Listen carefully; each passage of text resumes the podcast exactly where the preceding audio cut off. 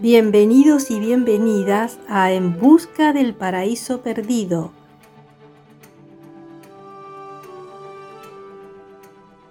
Un espacio en el que te propongo realizar un viaje.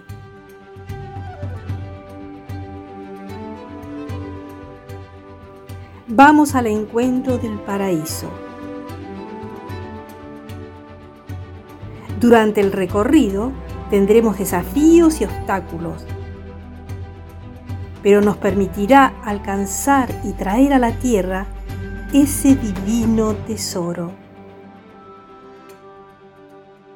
El elixir de la alegría, el amor, la felicidad y la paz espiritual.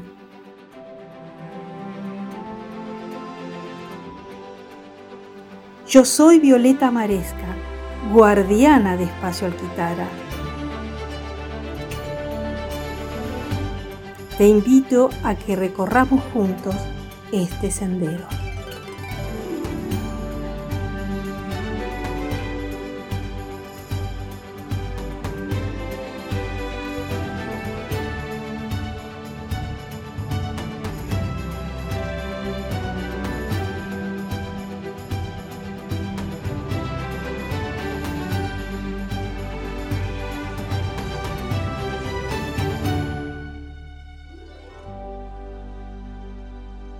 ¿Cómo les va? Buenas tardes. ¿Cómo les fue la meditación de nuestro cuento anterior? Cada vez que se encuentren desarmonizados, que ven que alguno de vuestros chakras no está funcionando correctamente, hagan esta meditación de alineación, energización y armonización de los chakras. Si nos mantenemos armonizados en nuestro cuerpo físico y nuestros cuerpos energéticos, así como nuestros centros de energía, vamos a gozar siempre de buena salud en nuestro cuerpo físico. Y así con este encuentro de hoy, finalizamos nuestro primer tramo del viaje. De este viaje que hemos emprendido en busca del paraíso perdido. Y voy a terminar este primer tramo con una lectura de un curso de milagros eh, donde Jesús, a través del autor que lo canalizó, nos marca la diferencia entre lo que es nuestro mundo real, nuestro verdadero hogar, y este mundo de lo relativo que si bien parece muy real, como ya dijimos en nuestros encuentros anteriores, es una ilusión, sueño. No es nuestro verdadero hogar ni este cuerpo nuestro verdadero ser. Estamos viviendo una experiencia, una experiencia que está viviendo el Hijo de Dios para conocerse a sí mismo, para experimentarse a sí mismo y para lograr su objetivo de, perfección. Pero antes de dar comienzo a esta lectura del libro del curso de milagros, me gustaría, así como les conté eh, la historia del autor, del canalizador de Conversaciones con Dios, ¿se acuerdan de Donald Walsh? De cómo se originó esta conversación que tuvo por 10 años con Dios, también les voy a, no a contar en este caso, les voy a leer, porque es muy rico leerlo directamente de cómo escribió la autora o los autores, de su historia en relación a esta canalización de Jesús que lo plasmaron en este libro que se llama un curso de milagros. Es muy interesante también Y lo que quiero que vean con esto es cómo Dios se manifiesta constantemente. Los maestros nos están guiando, nos están supervisando constantemente, con el fin de que el alma despierte de este sueño y recuerde realmente quién es. Los maestros están trabajando, los guías constantemente con nosotros en pos de este objetivo. Y así como yo les conté mi historia al principio de todo, hay muchos seres humanos que en estos momentos están recibiendo distintos conocimientos, distintas transmisiones de sabiduría con el objetivo de transmitirlo a su vez a sus hermanas y hermanos y que todos logremos juntos llegar a ese paraíso, que es nuestro verdadero hogar. Es ese lugar o ese, ese estado de conciencia donde nosotros realmente pertenecemos.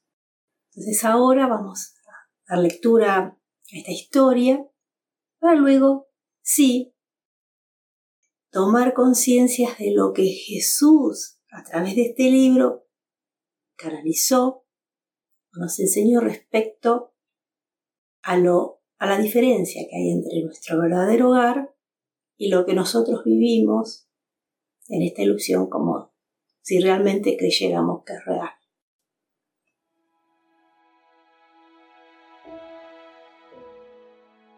Entonces, ¿cómo se originó este libro Un curso de milagros? Curso de milagros dio comienzo con la súbita decisión de dos personas de colaborar en el logro de un objetivo común. Esas dos personas fueron Helen Schuckman y William Tedford, catedráticos de psicología médica de la Facultad de Medicina y Cirugía de la Universidad de Columbia en la ciudad de Nueva York. No es realmente importante quiénes fueron esas personas, excepto que lo ocurrido muestra que con Dios todo es posible. A ambos se les podía haber calificado de todo menos de personas espirituales. La relación entre ellos era difícil, a menudo tensa, y a ambos les preocupaba en gran medida su reputación y aceptación tanto a nivel personal como profesional. Sus vidas, que en su mayor parte estaban regidas por valores mundanos, apenas coincidían con lo que el curso postula. He aquí como Helen, la persona que recibió el material, se describe a sí misma. Psicóloga, educadora, intelectualmente conservadora y de ideología atea. Estaba trabajando en una institución académica de gran prestigio cuando de repente ocurrió algo que precipitó una cadena de acontecimientos que yo jamás habría podido predecir. El jefe de mi departamento anunció inesperadamente que estaba cansado de los sentimientos de ira y agresividad que nuestras actitudes reflejaban y concluyó diciendo, tiene que haber otro camino. Como si hubiera estado esperando esa señal, accedí a ayudarle a encontrarlo. Al parecer, este curso es ese otro camino. Aunque su propósito era firme, tuvieron gran dificultad en comenzar su empresa común, pero le habían ofrecido al Espíritu Santo la pequeña dosis de buena voluntad, que como el propio curso habría de subrayar una y otra vez, es suficiente para permitirle al Espíritu Santo utilizar cualquier situación para sus propósitos e infundirle su poder.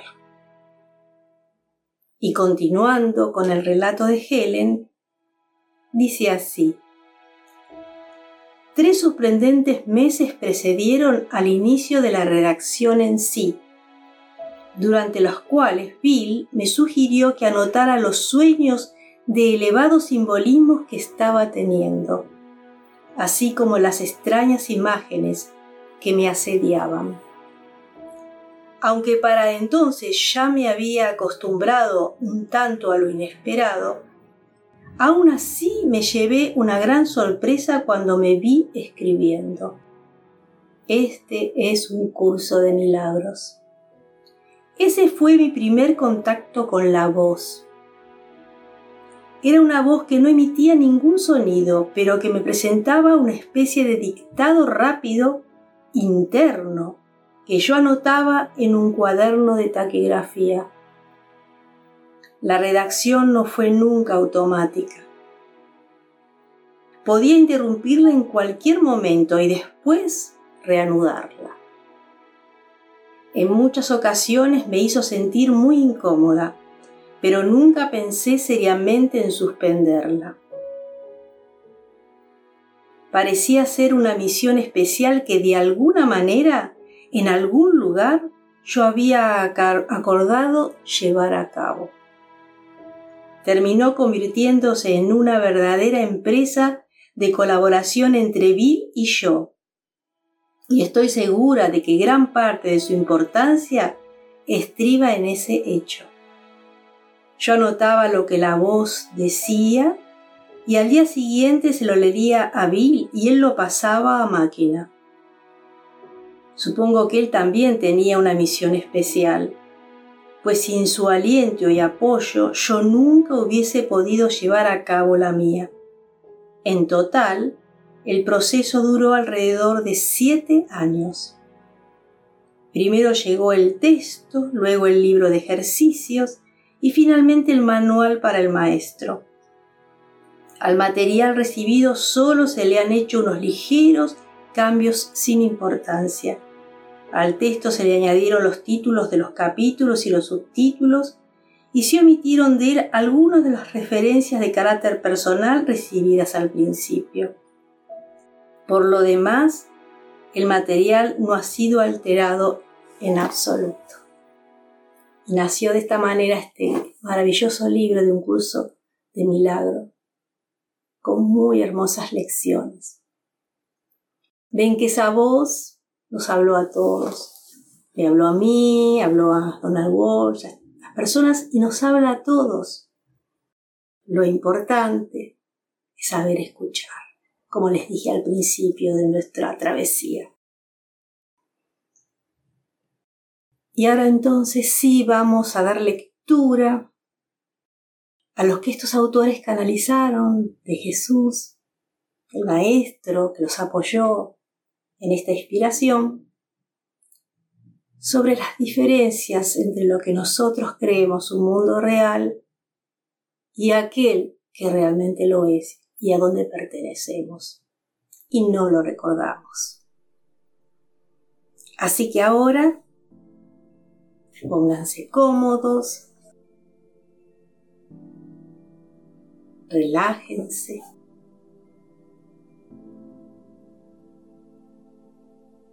Cierren los ojos.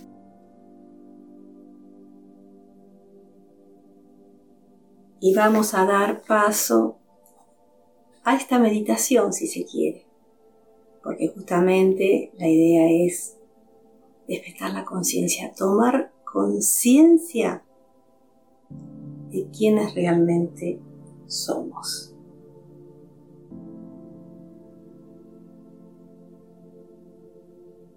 Escuchen esta hermosa música. Y comencemos. Siéntate sosegadamente. Y según contemplas el mundo que ves, repite para tus adentros. El mundo real no es así. En él no hay edificios ni calles por donde todo el mundo camina solo y separado. En él no hay tiendas donde la gente compra una infinidad de cosas innecesarias. No está iluminado por luces artificiales ni la noche desciende sobre él. No tiene días radiantes que luego se nublan. En el mundo real nadie sufre pérdidas de ninguna clase. En él todo resplandece y resplandece eternamente. Tienes que negar el mundo que ves, pues verlo te impide tener otro tipo de visión. No puedes ver ambos mundos, pues cada uno de ellos representa una manera de ver diferente y depende de lo que tienes en gran estima. La negación de uno de ellos hace posible la visión del otro. Los dos no pueden ser verdad. No obstante, cualquiera de ellos te parecerá tan real como el valor que le atribuyas. Su poder, sin embargo, no es idéntico, porque la verdadera atracción que ejercen sobre ti no es igual. Tú no deseas realmente el mundo que ves, pues no ha hecho más que decepcionarte desde los orígenes del tiempo. Las casas que erigiste jamás te dieron cobijo.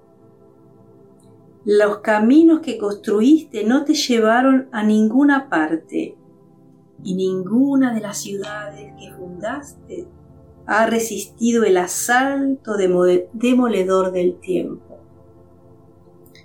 Todo lo que has hecho lleva impreso sobre sí el estigma de la muerte. No lo tengas en tanta estima, pues es un mundo viejo y decrépito, e incluso según lo construías estaba ya listo para retornar al polvo. Este mundo doliente no tiene el poder de influenciar al mundo viviente en absoluto. Tú no te puedes conferirle ese poder, y si bien lo abandonas con tristeza, en él no puedes encontrar el camino que conduce más allá de él hacia el otro mundo. El mundo real, por otra parte, tiene el poder de influenciarte incluso aquí porque lo amas. Y lo que pides con amor vendrá a ti. El amor siempre responde, pues es incapaz de negar una petición de ayuda o de no oír los gritos de dolor que se elevan hasta él desde todos los rincones de este extraño mundo que construiste, pero que realmente no deseas. Lo único que necesitas hacer para abandonarlo y reemplazarlo gustosamente por el mundo que tú no creaste es estar dispuesto a reconocer que el que tú fabricaste es falso. Has estado equivocado con respecto al mundo porque te has juzgado erróneamente a ti mismo. ¿Qué podías haber visto desde un punto de vista tan distorsionado? Toda visión comienza con el que percibe, que es quien determina lo que es verdad y lo que es falso. Y no podrá ver lo que juzgue como falso. Tú que deseas juzgar la realidad no puedes verla, pues en presencia de juicios la realidad desaparece. Lo que no está en la mente no se puede ver porque lo que se niega se encuentra ahí aunque no se reconozca. Cristo sigue estando ahí aunque no lo reconozcas. Su ser no depende de que lo reconozcas. Él vive dentro de ti en el sereno presente y está esperando a que abandones el pasado y entres en el mundo que te ofrece con amor. No hay nadie en este mundo enloquecido que no haya vislumbrado en alguna ocasión algún atisbo del otro mundo que le rodea. No obstante, mientras siga otorgando valor a su propio mundo, negará la visión del otro, manteniendo y ama lo que no ama y negándose a seguir el camino que le señala el amor. Cuán jubilosamente te muestra el camino el amor, y a medida que lo sigas te regocijarás de haber encontrado su compañía y de haber aprendido de él cómo regresar felizmente a tu hogar. Estás esperando únicamente por ti Abandonar este triste mundo e intercambiar tus errores por la paz de Dios no es sino tu voluntad. Y Cristo te ofrecerá siempre la voluntad de Dios, en reconocimiento de que la compartes con Él.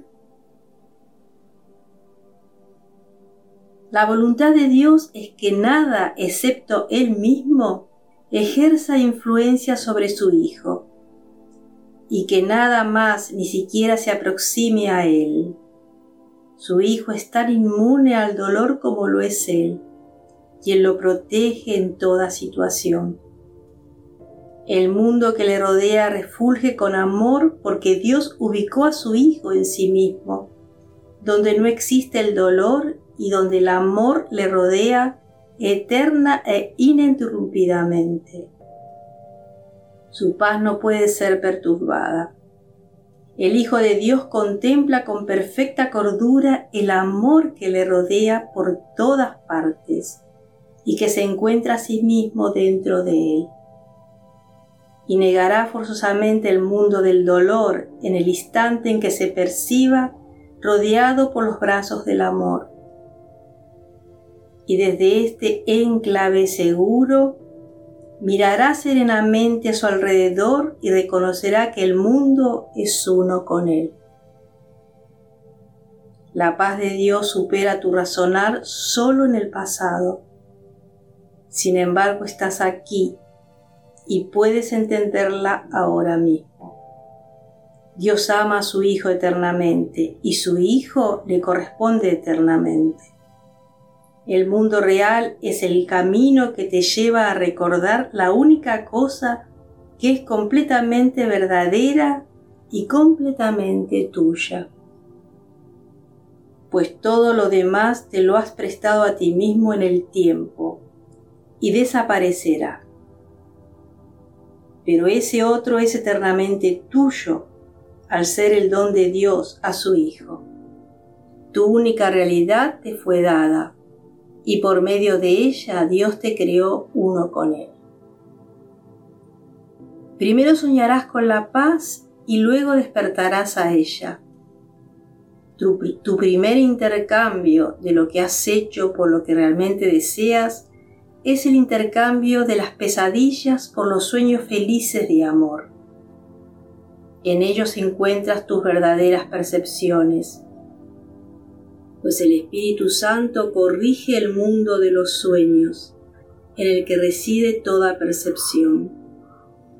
El conocimiento no necesita corrección. Con todo, los sueños de amor conducen al conocimiento. En ellos no ves nada temible y por esa razón constituye la bienvenida que le ofreces al conocimiento. El amor espera la bienvenida, pero no en el tiempo, y el mundo real no es sino tu bienvenida a lo que siempre fue. Por lo tanto, la llamada al júbilo se encuentra en él, y tu gozosa respuesta es tu despertar a lo que nunca perdiste. Alaba pues al Padre por la perfecta cordura de su Santísimo Hijo tu Padre sabe que no tienes necesidad de nada. Esto es así en el cielo, pues, ¿qué podrías necesitar en la eternidad? En tu mundo ciertamente tienes necesidad de cosas. El mundo en el que te encuentras, en un mundo de escasez, porque estás necesitado. Sin embargo, ¿te podrías encontrar a ti mismo en un mundo así? Sin el Espíritu Santo la respuesta sería no pero debido a Él, la respuesta es un gozoso sí. Por ser el mediador entre los dos mundos, Él sabe lo que necesitas y lo que no te hará daño. El concepto de posesión es un concepto peligroso si se deja en tus manos. El ego quiere poseer cosas para salvarse, pues poseer es su ley. Poseer por poseer es el credo fundamental del ego y una de las piedras angulares de los templos que se erige a sí mismo. El ego exige que deposites en su altar todas las cosas que te ordena obtener y no deja que haya gozo alguno en ellas. Todo lo que el ego te dice que necesitas te hará daño. Pues si bien el ego te exhorta una y otra vez a que obtengas todo cuanto puedas, te deja sin nada, pues te exige que le des todo lo que obtienes. Y aún de la misma manos que lo obtuvieron, será arrebatado y arrojado al polvo. Pues donde el ego ve salvación, ve también separación y de esta forma pierdes todo lo que has adquirido en su nombre. No te preguntes a ti mismo, por lo, tanto, qué es lo que necesitas, pues no lo sabes y lo que te aconsejes a ti mismo te hará daño. Pues lo que crees necesitar servirá simplemente para fortificar tu mundo contra la luz y para hacer que no estés dispuesto a cuestionar el valor que este mundo tiene realmente para ti.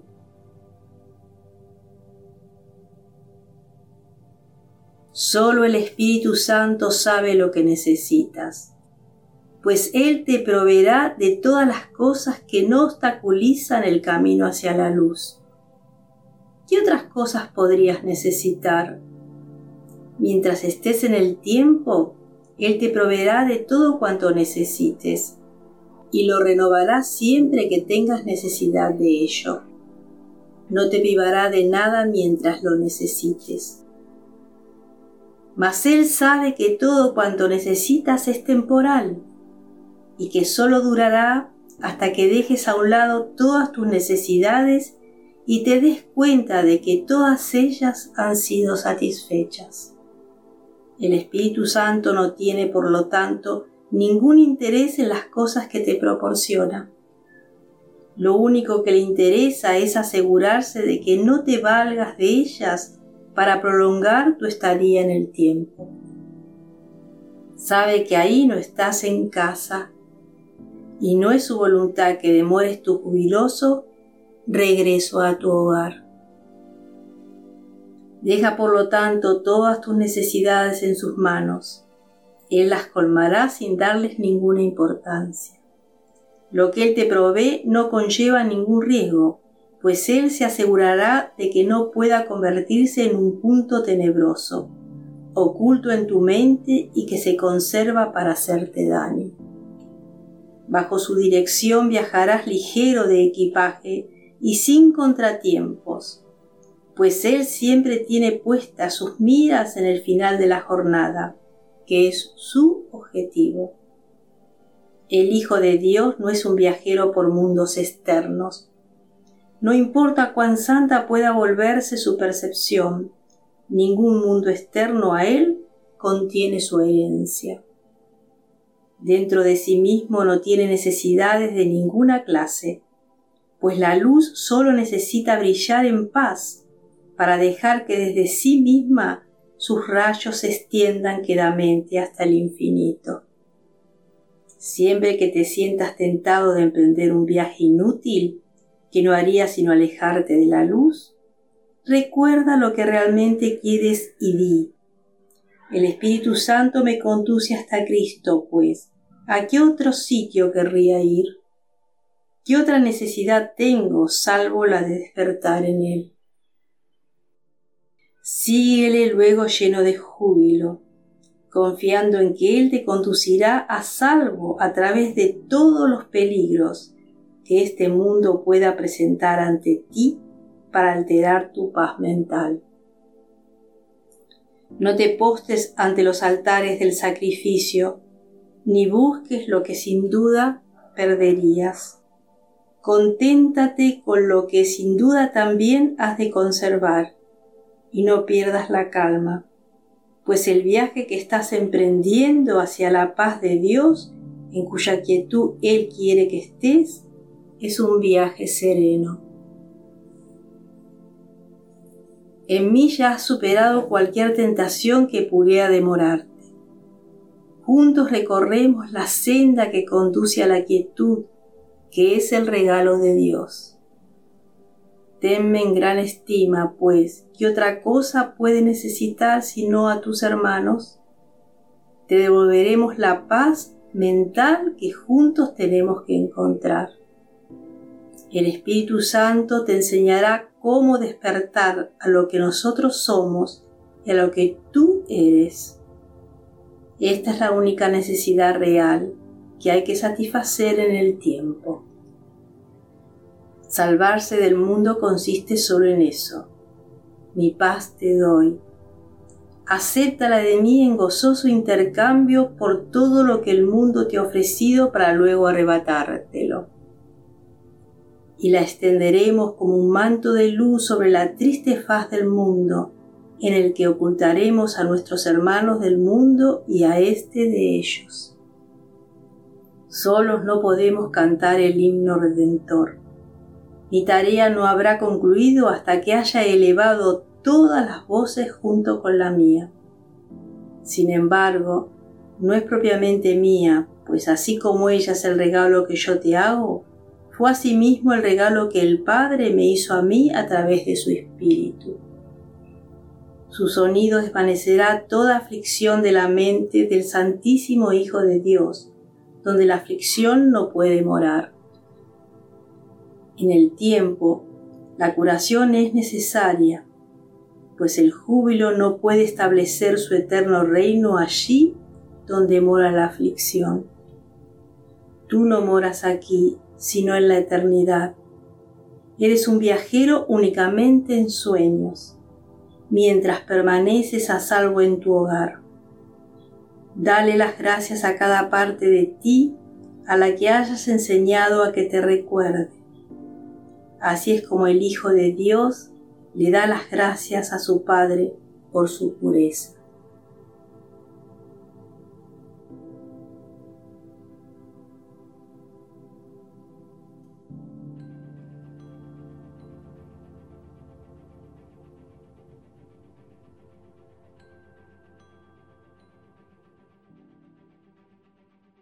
Somos viajeros en el tiempo y en el espacio.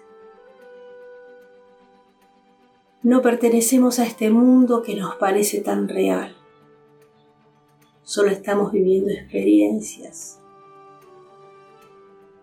Y el objetivo es que esas experiencias sean placenteras, nos devuelvan la paz, nos devuelvan el amor nos muestre la luz. Y así con esta lectura del curso de milagros terminamos nuestro primer tramo del viaje hacia el paraíso.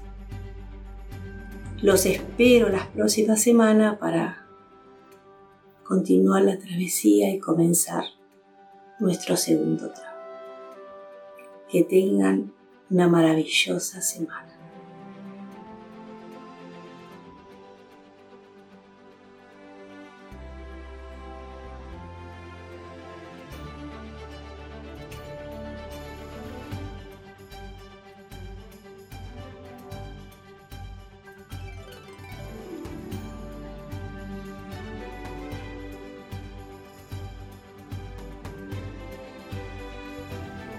Espero que hayas disfrutado de este episodio y te invito a enviarme tus comentarios a espacioalquitara.org barra podcast.